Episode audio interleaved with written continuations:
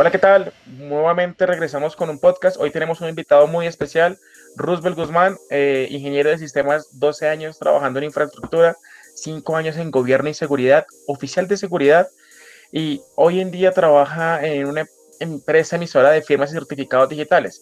Vemos que la invitación de él es muy pertinente hoy para poder unir todo lo que hemos venido hablando eh, en nuestros podcasts anteriores de se necesita que los colegios pidan certificados digitales a, las personas y autorizaciones y pues hoy en día llevar una carta firmada tal vez no es el medio. Entonces, Ruso, cuéntanos un poco cómo funciona e, en el mundo digital una firma digital. ¿Qué es eso? Yo firmo y te le, mando la foto. No, ¿cómo funciona? Explícanos un poco más y bienvenido.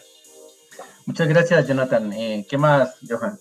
Bien, para poder atravesar un poco hacia nuestra audiencia cómo, cómo funciona ese, ese tema de certificados y firmas digitales, me gustaría que nos remontáramos a lo que es la firma manuscrita. O sea, cuando nosotros firmamos un documento, un contrato, una autorización, eh, manualmente, pues nosotros nos sentimos confiados es cuando vemos a la persona firmando.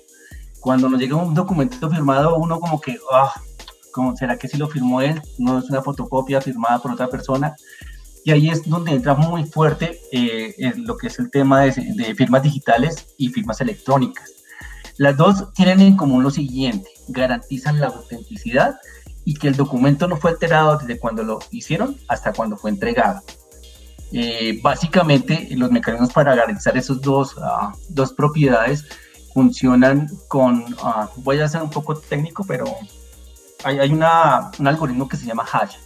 Básicamente este hash lo que hace es contar el número de caracteres de ese documento, hace una operación aritmética con ellos y al final nos da el resultado.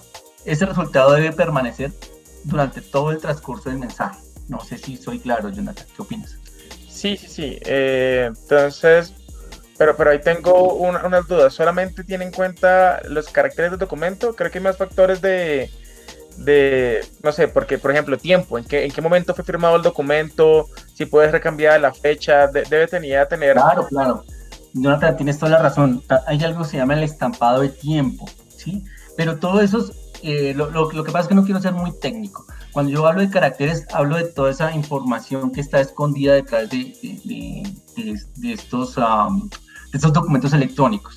Hablemos de un documento electrónico como una hoja de Word, de Excel, de cualquier documento que tú puedas enviar a través de, de Internet.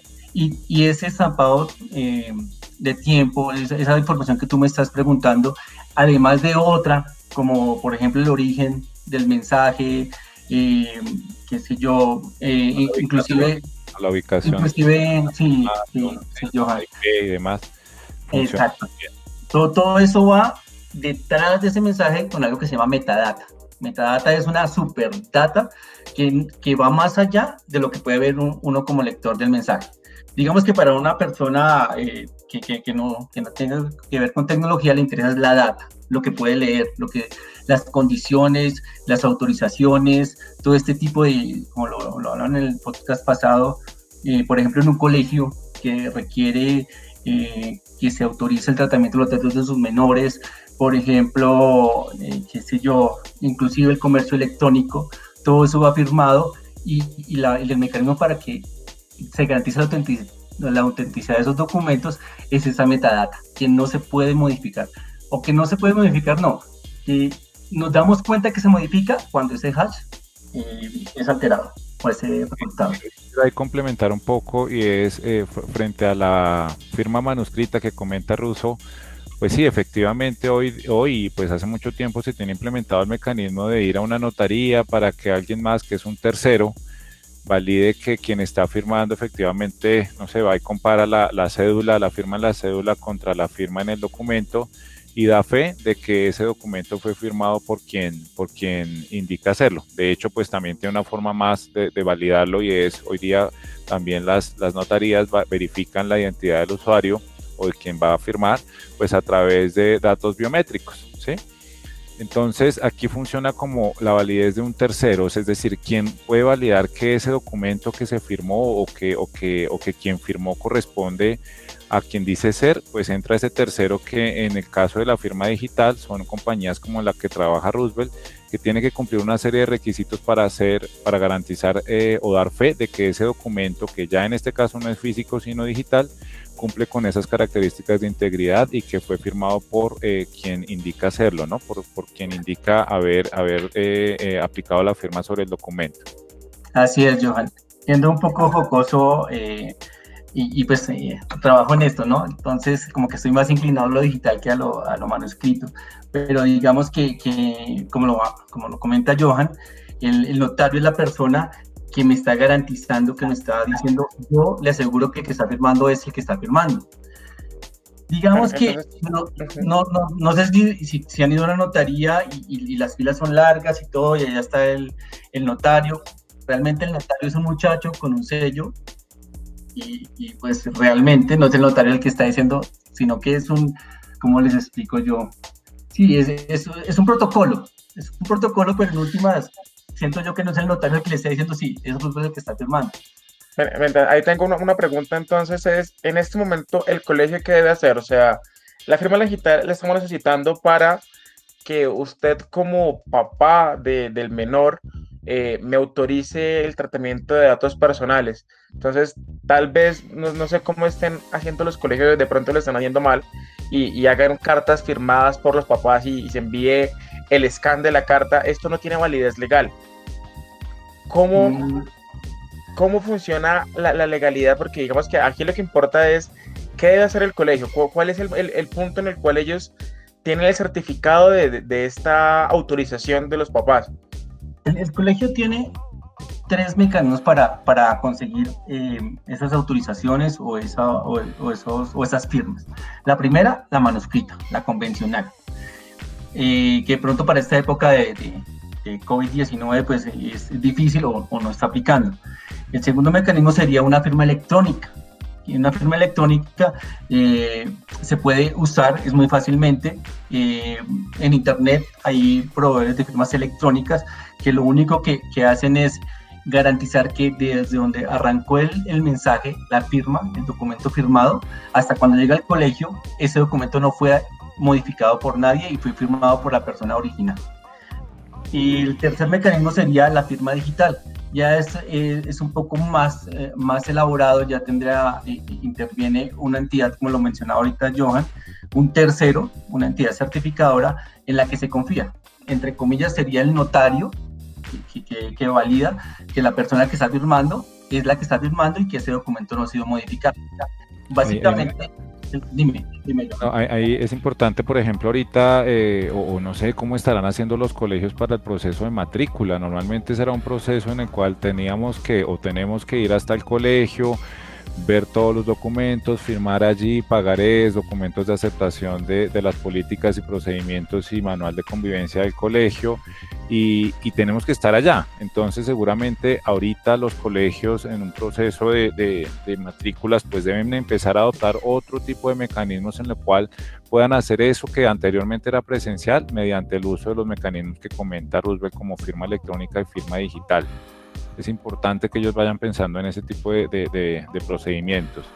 O sea, ahí ante la ley es necesario, no sé, por ejemplo, si tienen una plataforma virtual en la cual yo consigno, no sé, su número de pago es tal, el nombre del estudiante es Juan, Pedro, Luis, no sé, voy llenando información, se necesita firmar ese documento para asegurar que esa transacción sucedió o simplemente con, con registros bancarios o, no sé, por ejemplo, otras cosas que, que, están usando hoy en día es la grabación. De ustedes autorizan X cosa y, se toma como hecho pues verídico y, aceptación la, grabación del audio. Entonces, quiero saber un poco hasta, hasta qué punto puede llegar esto a ser legal, en qué ocasiones, porque sí es verdad, es legal, pero hasta cuál es el alcance de estas aceptaciones por video, pues qué es lo que están haciendo las personas, de yo autorizo, yo permito, yo acepto. ¿En qué momento se necesita dar el paso para, para esa firma digital electrónica en la cual haya un tercero, un veedor de una compañía?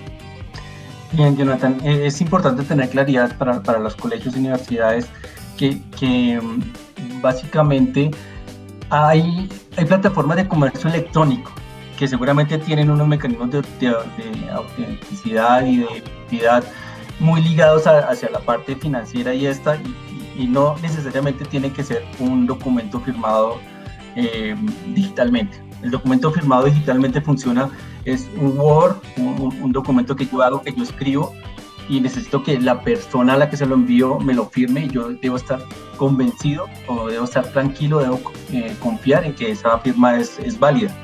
Entonces, como tal, la firma electrónica no necesita una plataforma, es un servicio, es un servicio que uno puede eh, contratar, eh, puede, puede usar a través de, Internet.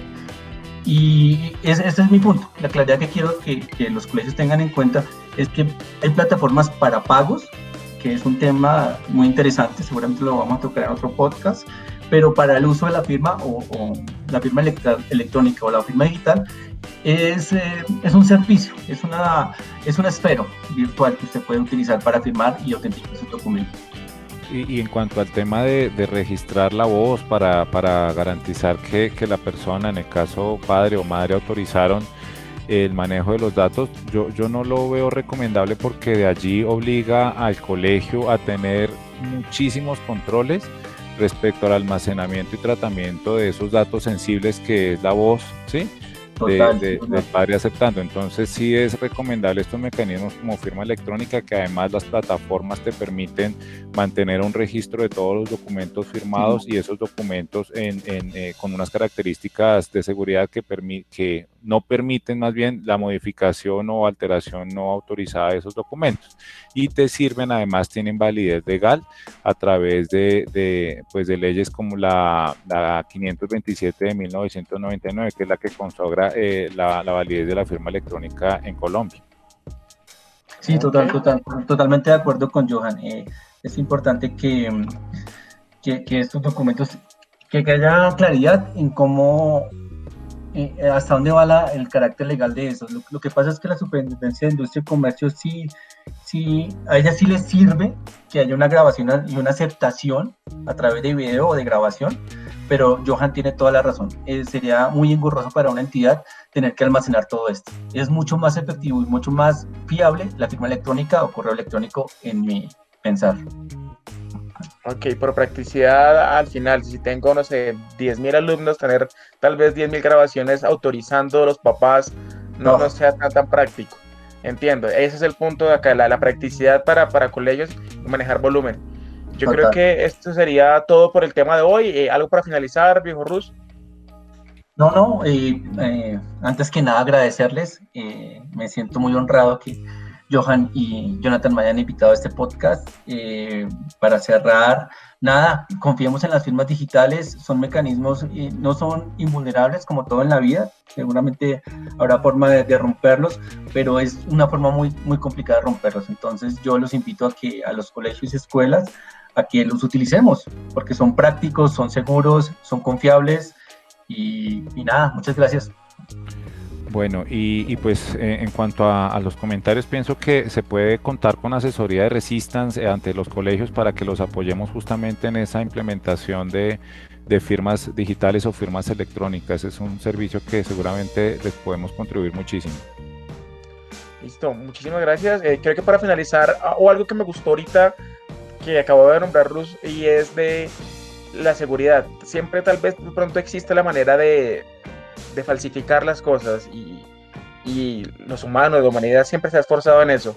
Pero creo que actualmente, bajo la tecnología y las condiciones que estamos hoy, pudiera ser un poco más fácil falsificar un documento de papel a, algo digital. La seguridad y la tecnología nos ha apoyado bastante y hemos avanzado muchísimo. Entonces la invitación queda y muchísimas gracias. Hasta el siguiente podcast. Gracias.